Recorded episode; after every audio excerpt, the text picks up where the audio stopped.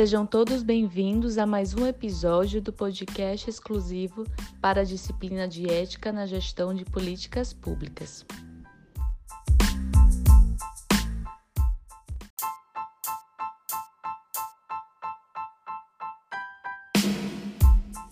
Em nosso terceiro episódio, vamos entrevistar o professor Marcos Figueira da Silva.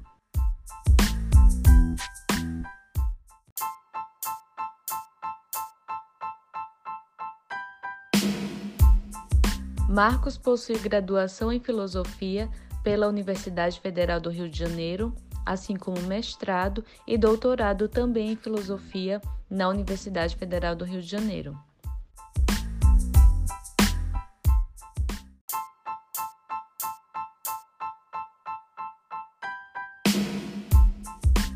Atualmente é professor titular da Universidade Federal do Rio Grande do Norte, pesquisador colaborador da Universidade Federal do Rio de Janeiro e membro do programa de pós-graduação em filosofia da Universidade Federal do Rio Grande do Norte.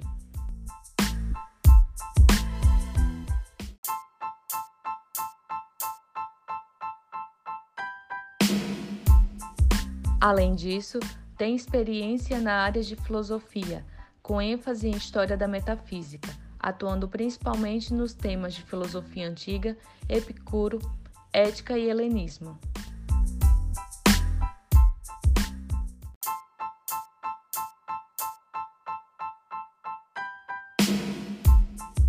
Em nosso terceiro episódio, o professor Marcos Figueira da Silva traz importantes contribuições acerca da temática ética hedonista na sua origem, bem como a relação entre a ética e o hedonismo no contexto da atual pandemia.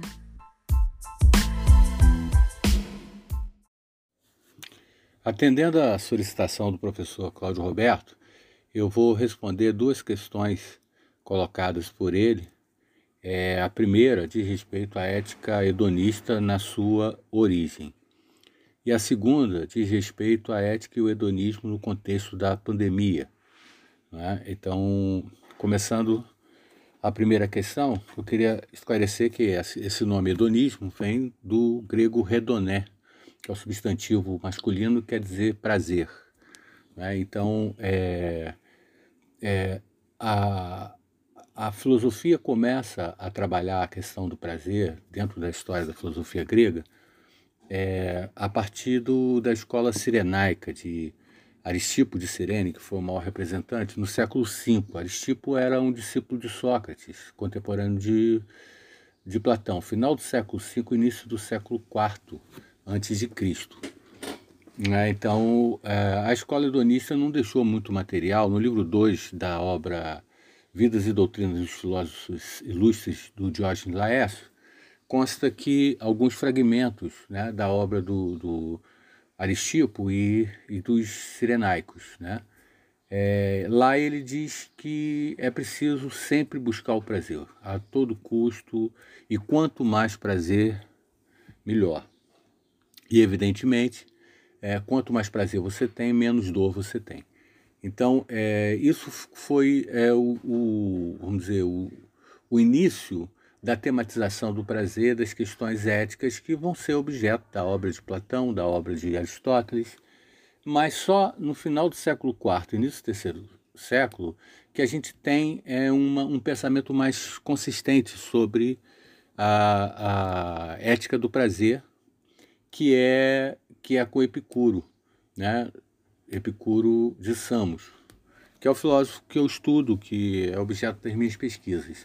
Veja, é, o Epicuro vai modificar essa teoria do prazer de Aristipo e vai colocar dois critérios para o prazer, que é o cálculo racional, o logismos, e a sensatez, que é a frônesis, que é uma sabedoria no agir, para moderar esse prazer. Né? Então, o Epicuro tem uma teoria do prazer como equilíbrio, diferente daquela de Aristipo. E isso a gente vê, sobretudo, na Carta Meneceu, nas máximas principais e nas sentenças vaticanas, porque da obra de Epicuro restaram poucos textos. Né? Bom, a história é, da, da, filosofia vai criar esse conceito de hedonismo, né, a partir do, da palavra redoné. Mas ela vai dar um, um sentido outro para isso. Né? Ela vai, vai pensar o hedonismo como uma, como uma busca desenfreada do prazer. Né? Uh, principalmente na época moderna, não é? esse hedonismo vai ganhar outras é, significações e outras, outro modelo de conduta é, apropriada, é, que é uma apropriação do pensamento antigo, do pensamento de Epicuro, do pensamento sirenaico. Mas isso é uma questão que eu vou falar um pouquinho mais na frente, de como há uma deturpação na construção é, desse conceito é, historiográfico, filosófico de hedonismo. Bom, é, o que acontece é que na origem, na sua origem, o prazer é colocado como uma finalidade da vida, uma finalidade ética, uma finalidade da prática humana. A busca do prazer tem a ver com a felicidade, tem a ver com a realização dos desejos. Não é? E, é, sobretudo, em Epicuro, não é? é? nós temos esse conceito de redoné é, como sendo um prazer voltado para o exercício da vida segundo a natureza, de acordo com a natureza.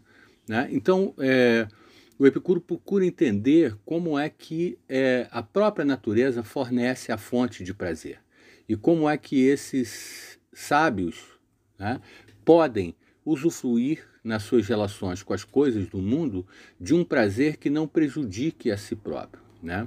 Nesse sentido, ele vai criar toda uma economia é, é, é, dos desejos né, para poder filtrar quais os desejos que, sendo realizados, produzem prazer e quais os desejos que geram uma ilusão do prazer que acaba sendo é, convertido em dor, tendo como resultado a dor, o sofrimento. Né? Então, primeiro critério para Epicuro são as sensações. Né? O, o, nós nos relacionamos com o mundo a partir das sensações. Tudo que nós é, pensamos é resultado daquilo que nós sentimos. Então, a ástesis, que é a palavra grega para sensação, ela está no início né, do, do tipo de conhecimento que o homem pode adquirir, porque todo contato que ele tem com a realidade se dá de uma forma sensível. Depois é que esse que isso que é sentido pelo corpo acaba virando então pensamento, então você tem uma intelecção. Né? Mas primeiro de tudo, a nossa relação com o mundo é uma relação sensível. Bom, e essa relação sensível ela estabelece é, em nós, uma vez que ela já é firmada na alma como uma, uma forma de você é, separar aquilo que é agradável daquilo que é doloroso, vai criando uma memória sensível do que é agradável. E essa memória sensível vai estimulando em nós uma série de desejos. Né? Então, o ser humano ele busca realizar aqueles desejos que ele tem. Esses desejos, para Epicuro, são de diversos tipos. Existem aqueles que são naturais e necessários, esses desejos são aqueles que devem ser satisfeitos, porque são segundo a natureza e são necessários. A realização desse desejo é necessário para a vida humana, para a felicidade do homem, para o seu prazer. Não é? E há também desejos que são naturais, que você os tenha, mas não são necessários que você os realize. Né? Então, na verdade, é o seguinte: você pode ter um desejo de algo que pode ser suprido por uma, uma coisa simples, mas na verdade o seu desejo torna complexa é, é, a aquisição desse objeto. Eu vou dar um exemplo: eu posso estar com sede e basta beber água para suprir a minha sede. No entanto, o meu desejo não é de beber água, o meu desejo é de beber um outro tipo de coisa, né? beber uma cerveja, beber é, é algo que, que, além de satisfazer a sede, Tá? vai produzir em mim alguma outra coisa. Isso, na verdade, é criado por essa ilusão sensível. Então é um desejo natural que eu tenho, é segundo a natureza, é, ele é de acordo com a minha natureza, naturalmente eu tenho esse desejo, mas não é necessariamente algo que eu deva realizar. Por quê? porque se tem água, basta. A água é suficiente para a realização. Eu não preciso variar o objeto do desejo. E ainda há um terceiro tipo, e esse é o tipo que o Epicuro descarta, que é o tipo que o Epicuro critica, que são os desejos que não são nem naturais e nem necessários. São os desejos puramente imaginativos, são desejos que, que são frutos das ilusões da imaginação. Tá? Desejos por fama, desejo por ter estátuas com a sua imagem, é, desejos de, de, de, é, de um poder desmesurado, né? desejo de, de que, que suscita a vaidade nas pessoas. Esse tipo de desejo de reconhecimento, de, é, é de, de ser é, é, é, reconhecido, de ter honra, de ter poder, de ter fama, de ter. Tudo isso é uma construção imaginária, segundo Epicuro. São desejos que não são de acordo com a natureza. Eles não brotam da própria natureza humana, mas são frutos de uma imaginação, de uma convenção imaginativa do homem. Esses são os desejos que não são nem naturais, nem necessários. Esses são os desejos que o Epicuro diz que você não deve é, é, é, realizá-los. Você deve ter uma vigília constante para não é, deixar-se tomar por essa ilusão, não é? Então, os desejos naturais e necessários são aqueles que importam para a sobrevivência. Não sentir sede, não sentir fome, é, é, não sentir frio. Né? Então, a própria natureza ela pode subsidiar o indivíduo para que ele então viva essa condição de não ter essa dor, esse sofrimento da sede, da fome e do frio. Então, ter esses desejos para Epicuro é tão natural quanto necessário. O segundo modelo, os desejos que são naturais, mas não necessários, também é próprio do indivíduo, porque ele imagina além daquilo que basta para satisfazer o desejo básico, a possibilidade de variação desse desejo. Então, quando isso está, né, é, vamos dizer, é, em poder do homem, se ele pode realizar isso sem ferir normas, sem é, é, praticar atos ilegais, mas que seja algo da sua possibilidade imediata, não há problema nenhum em você realizar os desejos que são naturais, mas não necessários. Né? Quanto ao terceiro tipo, sim. Né? Os que não são nem naturais nem necessários, esses prejudicam o próprio homem. Então, por exemplo, essa ideia moderna de um hedonismo a todo custo, de um hedonismo vulgar, de um hedonismo de ter cada vez mais prazer, né? o prazer sem limites, essa é uma ideia que o Epicuro reprova completamente do ponto de vista ético, do ponto de vista moral. É? Então, isso é uma construção que a história da filosofia ao longo dos séculos fez é? de, de, um, de que o homem é um animal desejante e que ele pode tudo a partir dos desejos que ele tem. Isso suscita nele é, uma espécie de vício, né? uma espécie de, de desejo imoderado. É? Então, é uma deturpação da noção de prazer como os gregos pensaram a partir de Epicuro. Né? O prazer dentro de certos limites, o prazer moderado, o prazer é, é, é pensado né? e também é, o prazer como algo que não traz como consequência a dor e o sofrimento. Né? Então, o Epicuro vai chamar isso de o prazer como equilíbrio. A palavra que ele usa é eustateia. Essa palavra quer dizer bem-estar. Né? Então, o prazer é tudo aquilo que gera bem-estar. Então, tudo que foge a isso, tudo que tem como consequência a dor, o mal-estar, o sofrimento, então, na verdade, é uma ilusão de prazer. E o hedonismo vulgar, o hedonismo é, pensado pela modernidade, ele foge a essa característica básica do pensamento de Epicuro. É preciso ressaltar que o Epicuro foi muito combatido ao longo da história, a maior parte dos seus textos foram perdidos em função uh, dessa crítica, dessa censura, sobretudo a partir do cristianismo. Né? Então, o, o cristianismo vai, inclusive, criar um, um adjetivo epicurista ou epicureu, para aquele indivíduo dissoluto, para aquele indivíduo que persegue o prazer a qualquer custo, deturpando completamente o pensamento de Epicuro. Né? Então, na verdade, é, há toda uma maledicência em torno do, do, da ética do prazer em Epicuro, né? porque Epicuro coloca o bem como prazer, quer dizer, aquilo a ser adquirido a partir das práticas humanas é a realização do prazer, mas de um prazer como equilíbrio, o prazer como bem-estar. E, no entanto, a partir do cristianismo, cria-se essa, essa deturpação uh, da ideia de prazer no epicurismo, uh, tornando um prazer vulgar, dissoluto, um prazer que deve ser conquistado a qualquer custo e que não tem é, é, termo, que não tem é, limite. Né? Essa, esse prazer imoderado, esse prazer escancarado, esse prazer exagerado, é um prazer alheio àquilo que Epicuro colocava na sua teoria sobre a ética e sobre o prazer. Então, é, é, é, é, importante que se diga também que a dor faz parte da vida, a dor faz parte, o sofrimento é parte constituinte do, do indivíduo. Não se tem como viver só de prazer.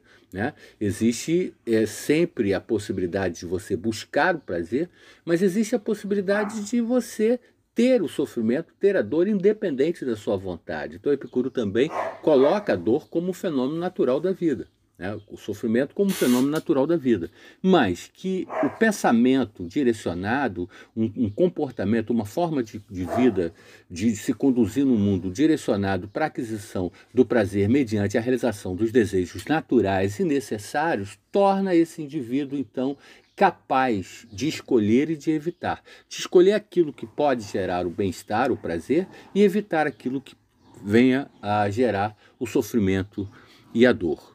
Bom, em termos assim é, é, bem, bem rápidos, é isso que a teoria do prazer de Epicuro é, coloca e é assim que ele vai passar a história da filosofia. Embora na modernidade você vai ter apropriações desse pensamento, né, pelo pragmatismo, pelo utilitarismo moderno, e esse pensamento vai então virar uma outra coisa diferente daquilo que o Epicuro colocava. Então, essa apropriação do termo hedonismo pelo cristianismo e depois, já no século XVIII, XIX, pela tradição pragmática utilitarista, foge ao escopo daquilo que Epicuro definiu como prazer e da ética é, do, daquilo que você pode escolher e evitar, né, que é o que a gente lê lá na carta a Meneceu. Né? É, contemporaneamente, Inclusive, existe uma nova corrente de filosofia nascida na França que é que coloca um conceito que é o conceito uh, de décroissance, que é decrescimento, diminuição, que é um conceito crítico ao consumismo. E agora eu já entro na segunda questão, que é como é pensar o hedonismo em, tempo, em tempos de pandemia, né? Nós temos uma sociedade capitalista, moderna, muito consumista, é, e as pessoas são muito é, é, é, afetadas nas suas ilusões, na, na sua imaginação, pelo desejo desmedido, desmesurado de consumo. É? Então, acaba sendo é, sinônimo de, de realização é, é, do indivíduo aquilo que ele pode consumir e gerar prazer. Essa ideia de prazer é uma ideia completamente diferente. Isso é uma ideia construída, é uma ideia construída pela ilusão de que o consumo pode gerar a alegria, o contentamento, a felicidade. É? Então, esse é um tipo de, de, de hedonismo completamente diferente da ideia ética de hedonismo é, que tem início lá na Grécia.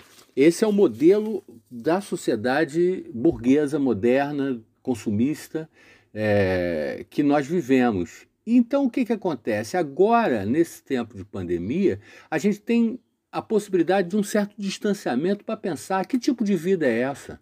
Não é?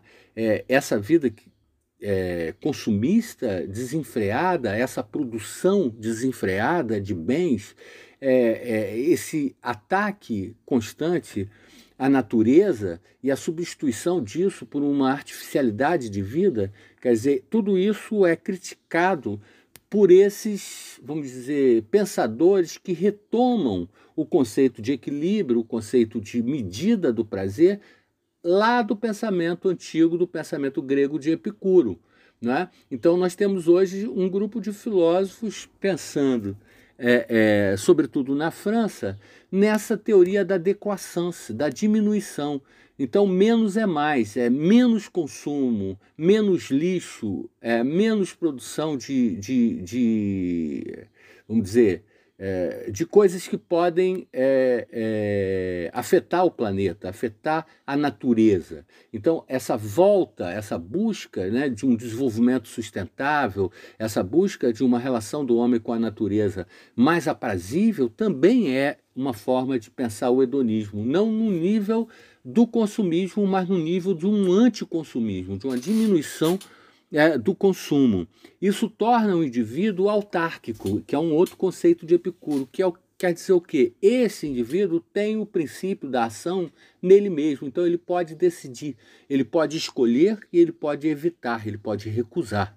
Né? Nesse sentido, quando ele é, pensa a, a, a, forma como o, o mundo, é, de alguma maneira, é, se desenvolveu dentro dessa ótica capitalista do consumismo, ele pode tentar refrear isso e pensar um modelo de sociedade mais sustentável, um modelo de sociedade que tem é, a possibilidade de que o homem volte a viver em sintonia com a natureza, ou que ele possa é, produzir menos efeitos nocivos à natureza e, com isso, ele adquirir um bem-estar que é prazer.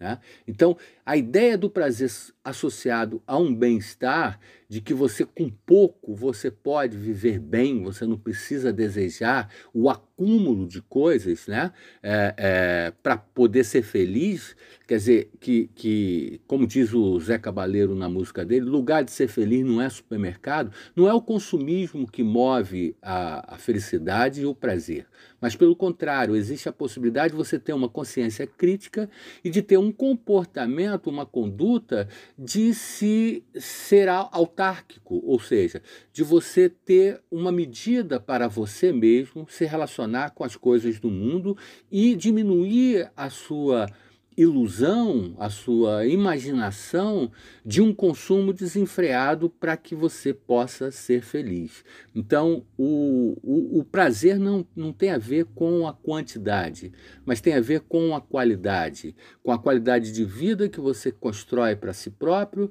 com a qualidade de, de, de relação que você tem com a natureza, porque você é um ser natural né? Então, estar no mundo e estar numa relação constitutiva com a natureza e não destrutiva da natureza é uma forma também de alcançar uma vida prazerosa e, e, isso é o que a filosofia de Epicuro, já lá desde a Grécia, lá do final do século IV, início do século III a.C., já propunha, né? ou seja, uma ética fundada no indivíduo e no seu poder de escolha de recusa, no seu poder de deliberação, né?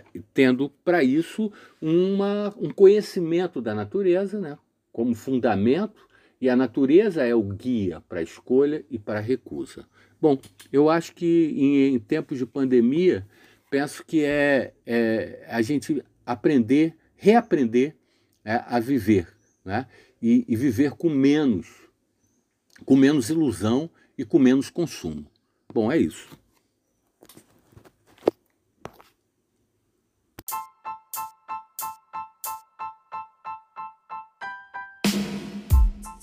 E assim concluímos mais um episódio do nosso podcast exclusivo para disciplinas de ética na gestão de políticas públicas. Agradecemos mais uma vez a participação do professor Marcos Figueira da Silva por sua contribuição em nosso podcast.